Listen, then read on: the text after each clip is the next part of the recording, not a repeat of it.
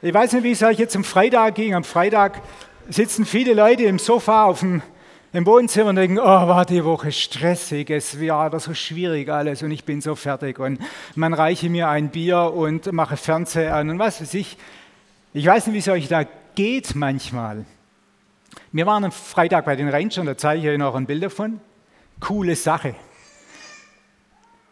Das Leben, finde ich, ist wirklich herausfordernd und es macht einen schon also es strengt schon an. Und ich finde, es ist nicht erst anstrengend, seit ich 52 bin, sondern das ist anstrengend schon davor.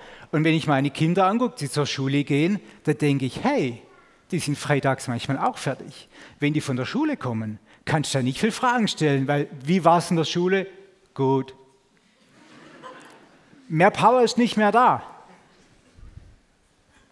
Und das Leben zehrt an uns das kostet uns Kraft. Da geht was. Und ich stelle heute Morgen, der Dan hat schon gesagt, eine provokante These auf. Ich behaupte heute Morgen hier, Jünger, also so richtige Jünger, Jünger Jesu, die werden Jünger oder die bleiben Jünger. Wie soll das passieren? Ich kenne Leute, und da bin ich das erste Mal auf das Thema gekommen, da gibt es Leute, da habe ich den Eindruck, die werden nie alt. Gut, man sieht so ein bisschen am Körper, ja, so ein bisschen so, da kriegt so graue Haare dann irgendwann. Aber die Ausstrahlung, das Lachen, das Feuer in den Augen, die Dynamik, diese Energie, die zur Verfügung steht, die diese Menschen irgendwie ständig abrufen können, das hat mich beeindruckt. Und die Leute habe ich mir mal so ein bisschen angeguckt und habe geguckt, was machen die eigentlich anders? Und da habe ich auch gemerkt, dass Jünger eigentlich so ganz viele Besonderheiten haben. Und heute Morgen habe ich euch mal drei mitgenommen. Was meint denn eigentlich die Bibel, wenn sie von Jünger spricht? Fand ich ganz spannend. Und jetzt schauen wir mal, was Jesus sagt zu dem Thema Jünger. Kann ich mal den ersten Bibeltext haben? Jesus sagt zum Thema, darum geht hin und macht zu Jünger. Das sagt er zu den Menschen um ihn herum, zu seinen Jüngern, sagt er, macht mehr Jünger. Er sagt interessanterweise nicht, gründet Gemeinden und macht Gemeindemitglieder. Kein Wort davon. Er sagt, macht Jünger. Und wie wird man jetzt Jünger? Ist man denn nicht automatisch jünger, wenn man Jesus in sein Leben aufnimmt, versteht, dass Jesus die einzige Rettung ist, die man hat? Ist man denn durch diese Erkenntnis an sich nicht denn schon automatisch jünger? Oder ist man einfach nur Gläubiger? Oder wie soll man das definieren? Gibt es da eine Terminologie? Und ich hatte den Eindruck, dass drei Eigenschaften der Jünger uns auch ein bisschen den Weg zeigen, wie man Jünger wird. Und die schauen wir uns jetzt mal an. Punkt 1. Jünger werden daran erkannt, dass sie von Jesus geprägt sind, dass sie in einer engen Gemeinschaft mit Jesus leben und dadurch geprägt sind. Und das ist nicht automatisch bei jemandem so, der sagt, ja, Jesus ist mein Herr, Jesus kommt in mein Leben, Jesus, ich folge dir nach.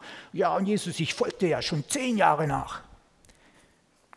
Es kann sein, dass es jemand sagt, der ist aber kein Jünger. Denn die Jünger, die leben in der Gemeinschaft mit Jesus. Und die werden durch diese Gemeinschaft geprägt und das Umfeld merkt es, wie sich die Menschen verändern, dass da was passiert. Das werden andere Menschen. In Apostelgeschichte 4, Vers 13 sehen wir zwei Jünger. Und diese beiden Jünger, hier der Petrus und der Johannes, sind umgeben von Menschen, die mit ihnen diskutieren und debattieren. Und dann lesen wir hier in der Bibel, als diese Menschen, als sie aber die Freimütigkeit von Petrus und Johannes sahen und erfuhren, dass sie ungelehrte Leute und Laien seien, verwunderten sie sich. Und sie erkannten, dass sie mit Jesus gewesen waren. Dieses mit Jesus Zeit verbringen scheint so eine Wertigkeit zu haben, dass es ein Rabbinerstudium aufwiegt. Das scheint so eine Wertigkeit zu haben für diesen Laien, für diese Fischer, die nie auf einer Schule waren, die von ihrem Vater das Handwerk gelernt haben, die nie eine Rabbinerschule von innen gesehen haben. Die haben hier Antworten geliefert, die hatten hier eine Ausstrahlung, die hatten hier ein Charisma, die hatten hier eine Weisheit an den Tag gelegt, dass die Leute außenrum gesagt haben, ah, ja, ja, ja, ja, jetzt komme ich drauf, die waren mit Jesus unterwegs. Und so soll es doch bei uns auch sein, bei uns Jüngern, dass die Leute sagen, ah ja, ja, der erinnert mich an diesen Typ aus der Bibel. Der hieß, glaub Jesus. Ich glaube, der war genauso unterwegs wie der da, mein Kollege in der Abteilung da. So sollte es sein. Die Leute waren von den beiden Jüngern Jesu beeindruckt. Und auch wir können genau so werden wie Johannes und Petrus, wenn wir mit Jesus unterwegs sind. Und wie sind wir das? Indem wir in seinem Wort lesen, indem wir in seinem Wort baden, indem wir uns dem Sprechen von Jesus aussetzen, indem wir Zeit mit ihm teilen. Sein Wort betend lesen, mit offenem Herzen lesen, nicht einfach nur einen Bibeltext lesen, sondern so sagen, Herr, ich habe jetzt so und so viel Zeit und ich will da das Maximale rausholen, sprich du zu mir und dann einsteigen in das Bibelstudium und so richtig was erwarten mit einer bollen Erwartungshaltung in die Zeit mit Jesus gehen und dann kriegt man bollenmäßig auch was raus. Als in Kolosser 3, Vers 16 steht, gebt dem Wort Raum, in dem Christus bei euch gegenwärtig ist. Also im Wort Gottes ist Christus gegenwärtig. Wir können genau so dann mit ihm Gemeinschaft sein. Und was stand da dann? Das finde ich so genial. Guck mal, wie es weitergeht. Lasst es, also das Wort, seinen ganzen Reichtum bei euch entfalten. Wer im Wort Gottes badet, der badet im Reichtum Gottes. Dem geht es gut dabei, der ist versorgt, der ist an die Kraftquelle Gottes angeschlossen. Was für eine Verheißung. Ist es nicht genial? Und da, wo Gott ist, da ist unsere Quelle des inneren Friedens, des Geborgenseins, des Versorgtseins, der Energie, der Vitalität, der Inspiration, der Erkenntnis, der Weisheit, der Lebensfähigkeit. All das finden wir bei Gott in seiner Nähe, in seiner Gegenwart. Und als reines Gemeindemitglied kannst du so richtig alt aussehen. Die Gemeinde ist ein unersetzliches Element im Leben als Christen. Diese Gemeinschaft ist so wertvoll. Wir als Christen, wir sind ja wie so Wellenreiter. Manchmal geht es rauf und manchmal geht es runter. Manchmal geht es rauf und manchmal geht es runter. Und wenn wir gerade oben auf der Welle surfen, dann brauchen wir keine Hilfe, dann fliegen wir. Aber wenn es mal abwärts geht und wir vielleicht sogar vom Brett fallen, dann ist es so gut, wenn man in einer Gemeinschaft unterwegs ist, wo Menschen da sind, die einem mal wieder aufhelfen. Gerade in der Corona-Zeit haben wir gemerkt, wie fehlen uns doch die anderen. Klar kann jeder für sich ein bisschen Glauben vor sich hinbröseln, geht schon, aber in der Gemeinschaft, da sind wir stark und da ist nochmal viel besser. Die Gemeinde ist wichtig, aber die Gemeinde kann nur das sein, was der Einzelne eingibt an seinen Möglichkeiten und Fähigkeiten, an seinen Talenten, an seiner Zeit. Und das alles, das kostet Kraft. Und wie viele Menschen in den Gemeinden im Land sind eigentlich fertig, sind am Ende, sind, können nicht mehr, sind ausgepowert. Auch manche Pastoren sind ausgepowert. Und doch gibt es dann Menschen, die engagieren sich voll in der Gemeinde, in ihrer Familie, in ihrem Beruf, wo sie auch sind und sind immer vital, scheinen irgendwie unzerstörbar stark zu sein. Was ist da los? Was ist mit diesen wachen und frischen Dienern Gottes? Hat es doch wirklich stark was zu tun, diese körperliche Vitalität und diese geistlichen Bereiche? Schaut mal, was im Psalm 92, Vers 14 steht. Da findet man im Alten Testament schon eine ganz wichtige Spur. Da steht, die gepflanzt sind im Haus des Herrn, werden in den Vorhöfen unseres Gottes grünen. Und wenn was für Vitalität steht, dann grün. Unser Rasen vom Haus hatte diesen Sommerstellen, die waren eher devital, nämlich braun. Grün steht für Leben, Vitalität, Energie, Stärke, Wachstum, Entwicklung, positiv. Und genau das spricht uns hier die Bibel zu, wenn wir in den Vorhöfen unseres Gottes sind, uns dort aufhalten, dann werden wir grünen, wie ein gut bewässerter Rasen, der genau die richtige Portion Sonne bekommt und Wasser, dass es ihm gut geht. Und so geht es uns, wenn wir in der Gegenwart von Gott sind, in seinen Vorhöfen. Diese Vitalität, die da von innen kommt, die versorgt den Körper. Das ist gar nichts Geistliches, das ist ein biochemischer Vorgang. Und die tut uns einfach gut. Und was lernen wir heute Morgen daraus? In den Vorhöfen Gottes, in der Gegenwart Gottes, in seinem Wort badend, mit Gott Zeit verbringend, bleiben Menschen jung. Jung im Sinn von vital, jung im Sinn von energiehabend, versorgt sein, geborgen sein. Zweitens, an was erkennen wir denn noch, was Jünger sind, was für Eigenschaften die da haben? Die zweite Eigenschaft. Jünger werden daran erkannt, dass sie Gott anbeten. Und wir finden da eine ganz interessante, wirklich interessante Geschichte, die sich lohnt, mal ganz genau anzuschauen. Und ich nehme euch jetzt mit in diese Szene, als der alte Prophet Samuel sich aufs Land begibt, zu diesem Bauer Isai, der bekannt ist, weil er große, kräftige, schöne Söhne hat, viel Land und viel Schafe und so weiter. Gott schickt ihn hin, das Volk Israel braucht einen neuen König. Und, die, ähm, und Samuel kriegt jetzt einen Auftrag, geh in diese Familie, sagt Gott zu ihm, dort zeige ich dir den König, den du salben sollst. Und da geht er hin und der Israel ist stolz und zeigt so seine Sprösslinge. Und der Samuel, der denkt, hä, habe ich mich jetzt verhört, das ist ja voll peinlich, ich kriege irgendwie gar keinen was weiß ich, inneres Erzittern oder wie Gott da zu ihm gesprochen hat immer. Was ist hier los? Und dann sagt er, ähm, hast du noch jemand irgendwo? Und dann sagt er, ja schon, ich habe schon noch jemand. Äh, also Jungs, holt mal den, den David. Und dann gehen die aufs Feld raus und holen den David. Vielleicht muss er sich nur schnell umziehen, ich habe keine Ahnung. Aber wisst ihr, was wir daran sehen? Der David, der wurde nicht in Betracht gezogen. Der David war eigentlich mehr oder minder verstoßen. Der war in einer Abteilung abgestellt, die keine große Relevanz hatte. Und ich weiß nicht, wer von euch heute Morgen da ist und sagt, ich bin in meiner Firma keine große Relevanz. Ich scheine nicht wichtig zu sein.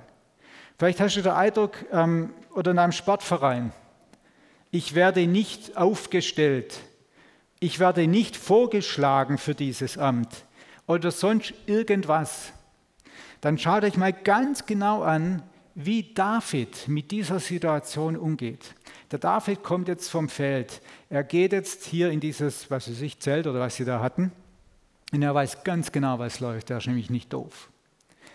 David merkt, ich wurde nicht in Betracht gezogen. Die sind alle schon da. Die sind alle rausgeputzt ohne Ende. Und ich komme in meinem Hirtendreck jetzt daher.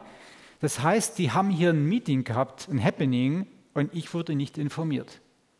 Wie gekränkt muss er sein, wie zerknirscht, mit wie vielen offenen Fragen wird er jetzt dieses Zelt betreten? Was für eine Ausstrahlung wird er jetzt haben an Wut, zusammengefaltet sein, keine Ahnung, ich weiß es nicht. Und das finde ich so interessant, was jetzt der Schreiber der Bibel der diese Szene wahrgenommen hat, uns überliefert. Da steht 1 Samuel 16, Vers 12. Da sandte er hin, also der Isai, und ließ ihn holen. Er war bräunlich, in einer anderen Übersetzung steht rötlich, mit schönen Augen und von guter Gestalt. Okay, Und was, warum, warum erzählt er jetzt, wie der aussah? Was für eine Relevanz hat es hier? Warum wird es hier erwähnt? Genau, weil er Ausstrahlung hatte. Der hatte Ausstrahlung. Da war was, der hatte irgendwas, was die ganzen Sprösslinge vorher nicht hatten. Obwohl er allen Grund hatte, jetzt richtig sauer zu sein. Richtig stinkesauer. Und Leute, die sauer sind, die haben null Ausstrahlung. Denen geben aus dem Weg. Was passiert hier? Und der Herr sprach zu Samuel, auf, salbe ihn, denn er ist. Ist es nicht der Hammer?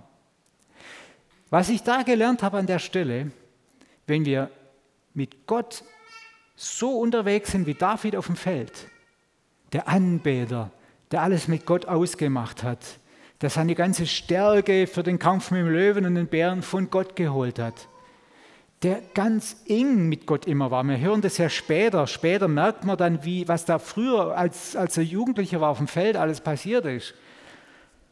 Da spüren wir, was für ein Anbeter ist. Das trägt er später auch mit rein, als er die, die äh, Psalmen schreibt. Das ist ein Anbeter. Und ich habe da gelernt, wenn wir Gott vertrauen, uns ihm hingeben und ihn anbeten und Gott ehren, auch wenn man uns nicht berücksichtigt, auch wenn man uns übergeht, auch wenn wir nicht eingeladen sind, auch wenn wir nicht vorgeschlagen sind, auch wenn wir überhaupt nicht in Betracht gezogen werden für was, wenn wir das alles wahrnehmen und trotzdem mit den offenen Fragen Gott annehmen und sagen, ich vertraue mich dir an und bei dir bin ich wichtig und es ist so schön, dass ich dich habe und dich bete ich jetzt an, egal was im Verein oder in der Firma oder in der Familie läuft, dann haben wir Ausstrahlung. Und die Ausstrahlung ist dann wieder der Startpunkt für einen neuen Lebensabschnitt. Weil Menschen mit Ausstrahlung, die werden wahrgenommen und die werden in Betracht gezogen.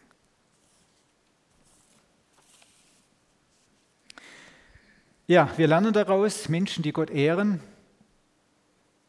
denen geht es gut, die haben Vitalität und eben diese Ausstrahlung. Vielleicht gehörst du jetzt heute Morgen zu denen, die sagen, also ich bin jetzt heute Morgen nicht der mit der Mega-Ausstrahlung, ich habe eigentlich gerade gar keinen Grund zum Lachen.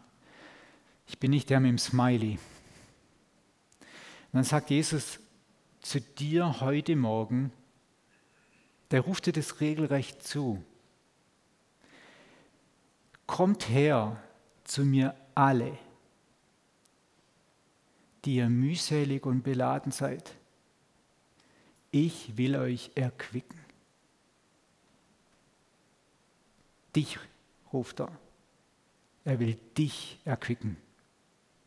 Für dich ist er da. Bei Jesus ist Vitalität. Egal wie es heute Morgen um dich steht, bei ihm ist alles, was du brauchst, auf eine ganz individuelle Art und Weise. Und ich habe das neulich er erlebt in meiner stillen Zeit morgens. Ich wache dann auf und ähm, ja, mache mich fertig, gehe ins Wohnzimmer, verkrümmel mich in die Ecke, nehme die Bibel, das Wort Gottes und dann mache ich mir einen Kaffee noch, setze mich hin und überlege mir schon, okay, was ist denn jetzt heute für ein Tag? Okay, was kommt denn eigentlich heute alles auf mich zu? Ich versuche so ein bisschen den Tag durchzugehen. Und ich erinnere mich an diesen Morgen, ich habe irgendwie nur Probleme gesehen, nur Herausforderungen. Problem darf man ja nicht sagen. Ich hatte nur Herausforderungen vor mir, große, für mich unlösbare Herausforderungen. Und ich sage, ich hatte so keinen Bock. Ich habe gesagt, ich habe überhaupt keinen Bock, heute in meinen Laden zu gehen ich habe irgendwie nur Schrott zu abzuarbeiten, das macht nichts Spaß, keine meiner Aufgaben macht mich irgendwie an. Kennt ihr sowas? Und dann sage ich, ja, also jetzt musst du mir echt helfen, kannst du mir irgendwas sagen? Und, und in so Momenten schlage ich manchmal, tut es nie, es geht nur bei mir.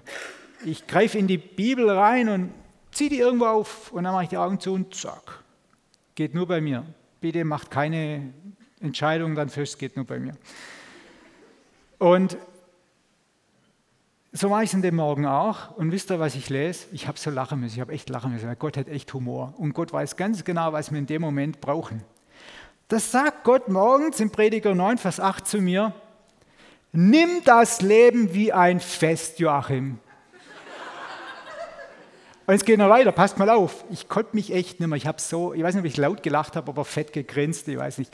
Trage immer frisch gewaschene Kleider und sprenge duftendes Öl auf dein Haar. Ich dachte, Herr, du bist super. Du hast so recht. Du gibst mir deinen Tag. Ich kann jetzt mit Selbstmitleid in den Tag reingehen und der Tag wird irgendwann vorbei sein und ich kann den Schrott abarbeiten oder ich kann sagen, hey, heute ist ein Festtag, heute ist er richtig gut. Und ich habe, wisst ihr, was ich gemacht habe? Ich habe tatsächlich mir irgendwelche Lieblingsklamotten aus dem Schrank geholt. Das mit dem Öl auf dem Haar habe ich, glaube gelassen, auch vielleicht habe ich mir ein Parfüm. Ich glaube, ich habe mir tatsächlich mein Lieblingsparfüm, was ich selten mache, irgendwo hingesprüht, ins Haar wahrscheinlich. Das war cool. Ich habe den Tag völlig anders wahrgenommen. Ich bin ganz anders da reingestartet. Ich habe jede Aufgabe anders gesehen. Auch Mitarbeiter, die manchmal ein bisschen nerven, habe ich anders wahrgenommen. Es war genau das, was ich morgens gebraucht habe, an diesem einen Morgen. Und das hat Gott für jeden von euch vorbereitet. Das, was ihr braucht in diesem Morgen, das hat er für euch vorbereitet. Und es ist so herrlich und darum liebe ich es, mit Gott unterwegs zu sein. Ach, wäre das Leben doof ohne Gott. Ich kann es nicht anders sagen. Wie ein Fest, so durfte ich den Tag erleben. Drittens, dritter Punkt, an was erkennen wir die Jünger? Dritter und letzter Punkt. Jünger werden daran erkannt, dass sie ihre Berufung leben. Berufung, was ist jetzt das schon wieder? Das hört, nach, hört sich nach Arbeit an. Also, Berufung. Ja, tatsächlich, wir haben eine Berufung. Berufung steht für Einladung. Und da gibt es eine allgemeine Einladung, die jeden Jünger Jesu angeht. Und es gibt eine spezielle Einladung. Und die allgemeine Berufung ist einfach Gehorsam gegenüber Gott. Und da ist dann alles drin. Wenn wir dann sehen und das Wort Gottes zu uns sprechen lassen und das wirklich umsetzen wollen, dann leben wir unsere Berufung als Jünger Jesu. Und dann erfahren wir eben diesen Segen und diese Kraft und diese Erquickung, diese Erfrischung und das, was uns irgendwie vital und jung hält. Das ist einfach so, das darf ich in meinem Leben erleben. In Johannes 14, Vers 23 steht, Wer mich liebt, wird tun, was ich sage. Mein Vater wird ihn lieben und wir werden zu ihm kommen und bei ihm wohnen. Also ist eine ganz klare Definition. Wer mich liebt, wird tun, was ich sage. Und was sagt Jesus zu Petrus ganz am Ende? Er sagt, fragt ihn, liebst du mich? Liebst du mich? Ja, mache ich. Dann weide meine Schafe. Er hat nicht gesagt, liebst du die Menschen, Petrus? Du musst die Menschen lieben, nur dann kannst du Jünger machen. Nein, er sagt, liebst du mich? Dann weide meine Schafe. Die Liebe zu Jesus steht über allem und ist das Fundament von allem, was wir tun. Und dann wird's gut. Wer mich liebt, wird tun, was ich sage. Achte drauf. Ich versuche das immer so stark zu tun. Liebe ich Jesus wirklich? Oder mache ich gerade was nur, weil ich mir was davon verspreche? Aber, oder ist, es, ist meine Beziehung zu Jesus wirklich eine Liebesbeziehung? Und wenn das der Fall ist, dann läuft mir alles viel leichter von der Hand. Denn mein Vater sagt Jesus, wird diese Person lieben. Gott selber liebt dann mich und dich, wenn du Jesus liebst. Und dann werden wir zu ihm kommen. Und das ist der Heilige Geist, der uns versprochen ist. Und wir werden bei ihm wohnen. Und wenn Jesus, der Heilige Geist, in uns wohnt, dann wohnt nicht der Tod in uns, sondern wahres erfrischendes, ewiges Leben. Und gibt es für, für einen Menschen, der über diese Erde geht, ein größeres Geschenk, wie ein wahres, ewiges Leben angeschlossen zu sein und es in sich zu tragen? Frisches Leben. Und was lernen wir daraus? Leute, die, mit, die Jesus lieben, sind an der Quelle, an der Quelle der Vitalität. Jünger werden Jünger. Jünger bleiben Jünger. Genau. Neben der Grundberufung gibt es eine ganz spezielle, eine ganz persönliche Berufung. Das finde ich auch noch wahnsinnig interessant. Diese auf mich zugeschnittene Berufung. Und vielleicht sagst du, oh bitte, bitte, lass das Thema sein. Ich habe so viel jetzt schon im Hut, ich brauche nicht noch mehr Aufgaben. Aber dann frage ich dich zurück, heute Morgen, dich zu Hause, Monitor und euch heute hier im Saal. Das Leben, das ihr lebt, ist es das wert?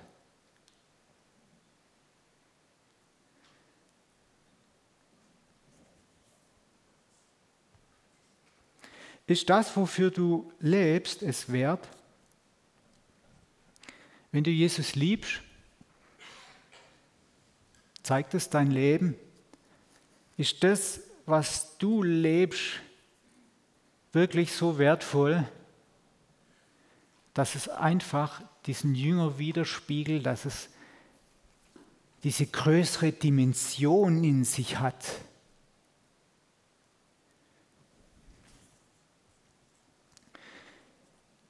Wenn die Kinder, die Kinder gehorsam sind, dann freut das mich als Papa am meisten. Dann habe ich es entspannt und dann läuft es. Stimmt? Und mit Gott ist das ähnlich. Und manchmal bringen wir Gott gegenüber so Eigenkreationen. Wir sagen, ja, das, das und das mache ich jetzt und das freut Gott dann ganz bestimmt. Aber das, was er wirklich von uns will, das ähm, tun wir gar nicht. Und das freut dann Gott nicht so arg. Und vielleicht ist dann auch nicht so der mega Segen drauf in der Sache. Wir können uns Gottes Liebe nicht erkaufen durch irgendwas, was wir tun wollen. Es gibt sogar diesen Auswuchs, dass man sagt, okay, das und das macht mir jetzt gar keinen Spaß. Das ist ein Opfer, das bringe ich dem Herrn. Vergesst es. Vergesst, Berufungen machen Spaß. Kennst du deinen persönlichen Auftrag schon? Gibt es irgendeine Not, irgendeine Sache oder irgendeinen Dienst, den Gott dir aufs Herz gelegt hat? Gibt es irgendwas, was dich berührt, wenn du davon was mitkriegst, wenn es das Thema gibt, macht es was mit dir? Vielleicht ist das ein Hinweis auf deine Berufung. Oder irgendwelche Talente, die du hast, wo du merkst, es geht mir so leicht von der Hand und andere plagen sich an. Vielleicht ist das ein Hinweis für deine Berufung. Vielleicht gibt es eine Prophetie über dein Leben. Vielleicht profitieren mehrere, die immer in die gleiche Richtung gehen. Was machst du damit? Bleibst du da dran? Investierst du da rein? Recherchierst du, wie komme ich da weiter? Oder wartest du, bis jemand vorbeikommt bei dir und sagt, du, ja, da ist deine Berufung, hier musst du jetzt anfangen. Vielleicht wird die Person nie kommen, aber wenn eine Berufung auf deinem Leben ist, dann werde aktiv. Und in dem Moment, wo du dich bewegst, kann Gott dich steuern. Wenn du nur stehst, wie beim Auto, da kann man nicht steuern. Wenn wir uns bewegen und zeigen, ja, wir wollen gehorsam sein, wir wollen dieser Vision folgen, dann kann der Herr uns lenken.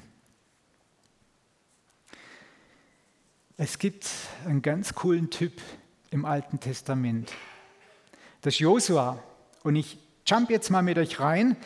In Josua 14, Vers 11. Josua, der treue Gefährte Moses, der immer, immer an Gott festgehalten hat. Und in Josua 14, Vers 11 steht folgendes: Da sagt der Josua, ich bin heute noch so stark wie an dem Tag, als Mose mich aussandte. Wie meine Kraft damals, so ist meine Kraft jetzt, sowohl zum Kampf als auch um aus- und einzuziehen. Das ist jetzt keine Werbung von einer Möbelspedition mit Rabatt für Selbstbeteiligung, wenn man da selber Möbel umziehen hilft. Nee.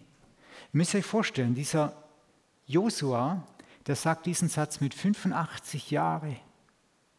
Und er spricht von der Zeit, als er 40 war. Und er sagt, hey, ich bin heute mit 85 so mit Power gesegnet wie damals mit 40. Das sagt Josua. Und für mich ist auch Josua so ein, wie so ein Jünger des Alten Testaments. Ganz nah an Gott, immer mit Gott unterwegs. Und was lernen wir daraus? wer seine persönliche Berufung lebt, ganz eng mit Gott, der hält die Power. Und ich kenne viele Menschen, die genau das gemacht haben. Und ihr kennt die, ganz bestimmt kennt ihr auch viele durchaus ältere Menschen, die voll in ihrer Berufung stehen und vor Kraft strotzen. Für mich ist so ein lebendiges Beispiel die Maria Brean, die mit 60 noch nach Afrika schon dort Kinderheime gegründet hat. Wenn ich die sehe, denke ich, mal, die sah doch vor zehn Jahren jetzt genauso aus wie jetzt. Äh, was ist mit der? Ein bisschen, klar, wird man älter, aber man merkt einfach, die hat Power. Die ist irgendwann was angeschlossen. Und was wissen wir von ihr? Ja, sie steht morgens auf, setzt sich ans Klavier und lobpreist. Das ist der Start in den Tag. Wie David scheint den Menschen gut zu tun. Wer seiner persönlichen Berufung folgt, erhält seine Power.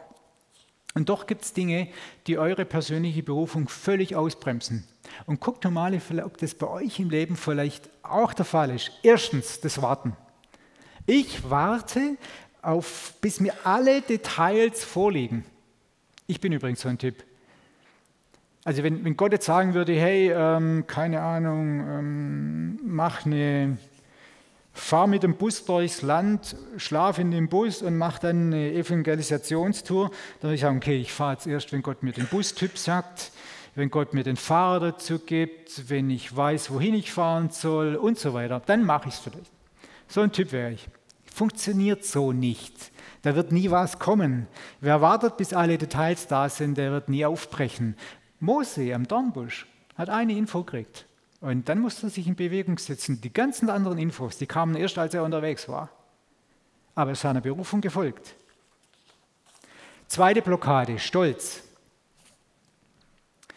Und Stolz macht ein bisschen unzufrieden. Manche leben eigentlich schon in ihrer Bestimmung, aber denken immer, hm, also ich warte jetzt echt irgendwie noch auf einen spannenden Auftrag, so was richtig Großes.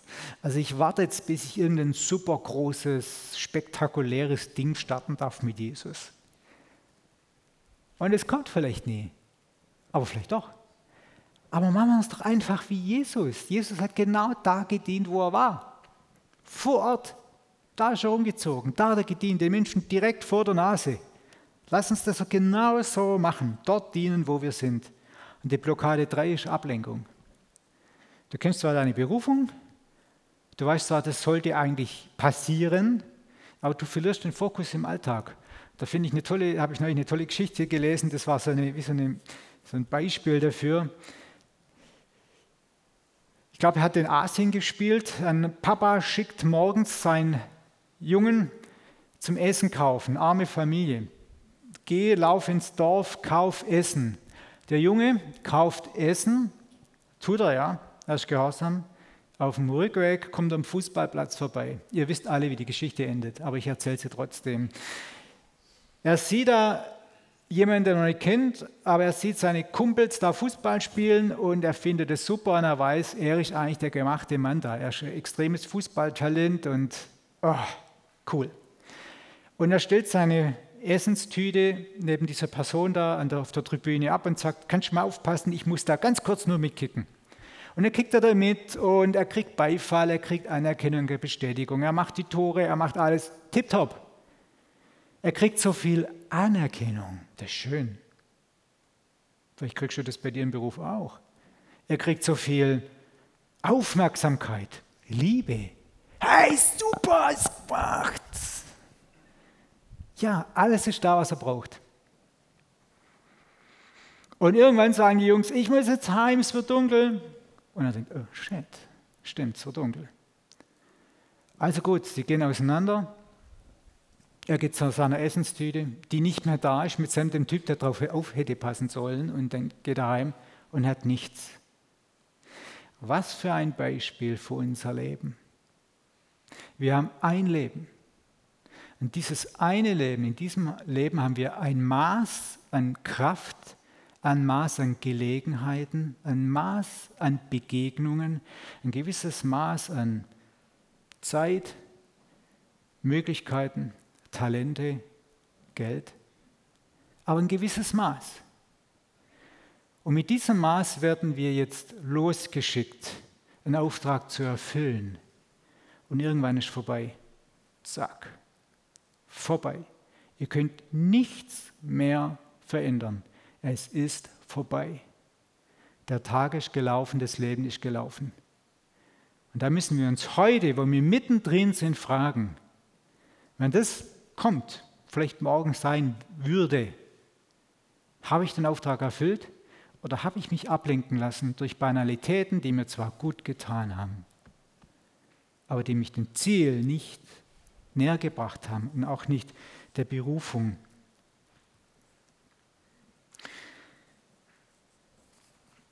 Was haben wir gelernt heute Morgen?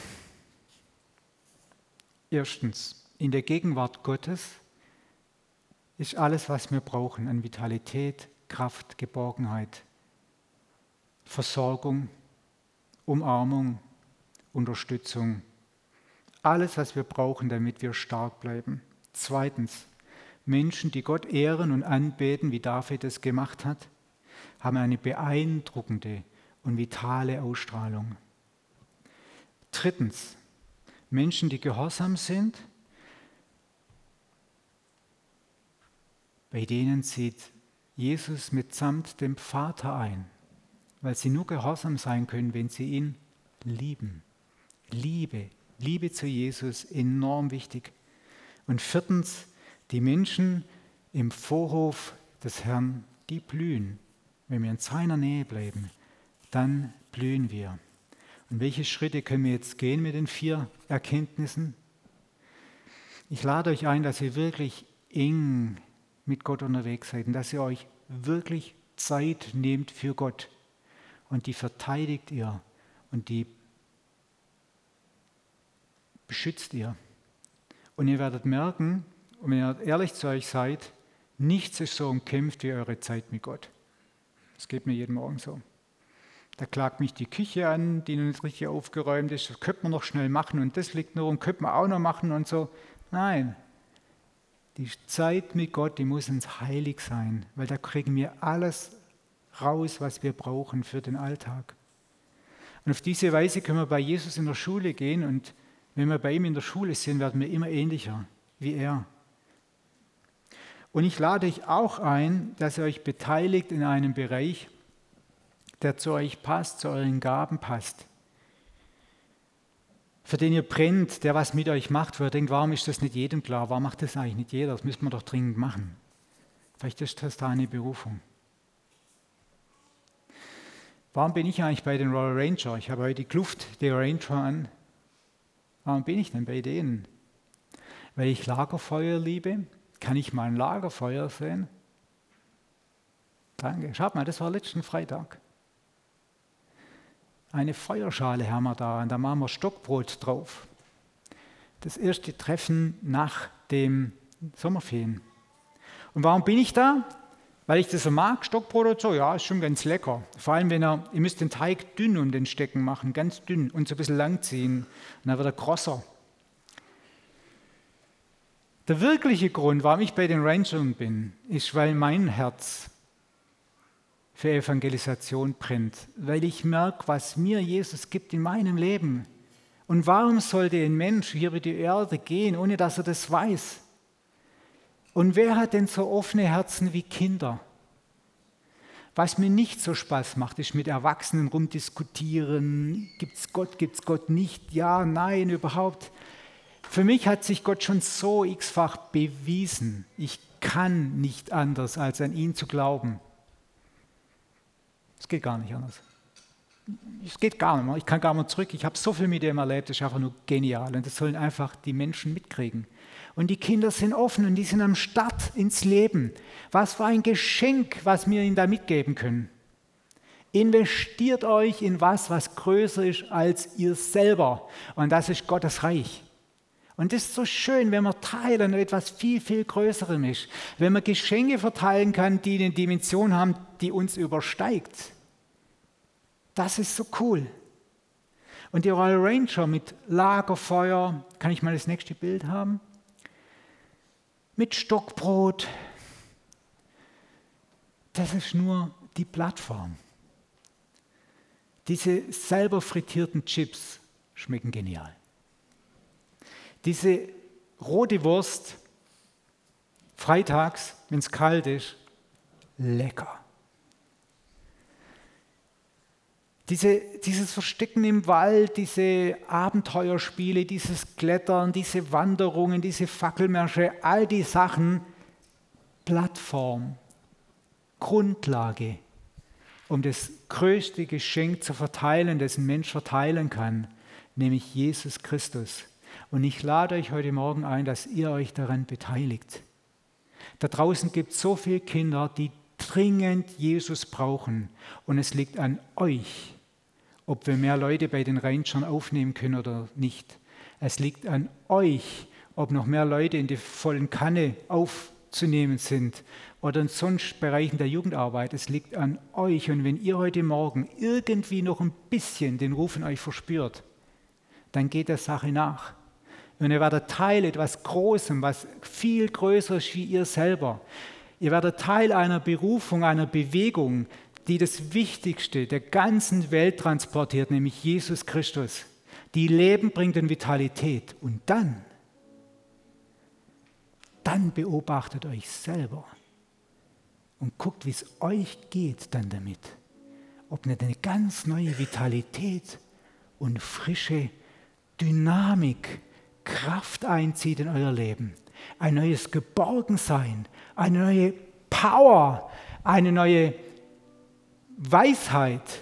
Euch werden auf einmal Dinge klar, die habt ihr vorher nie gesehen. Wer mit Gott unterwegs ist, kann neu sortieren. Und da lade ich euch ein, kommt in eure Berufung und beteiligt euch an etwas, was größer ist.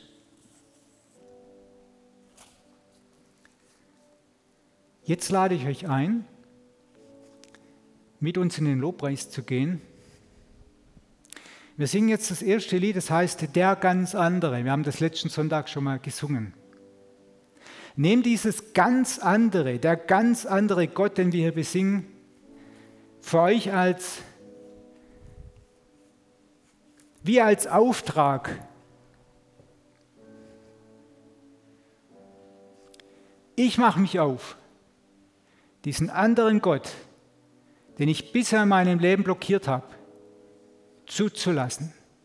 Ich mache mich heute Morgen auf, diesen anderen Gott, den ich vielleicht noch nicht so wahrgenommen habe, wie ich das wollte in meinem Leben, zuzulassen.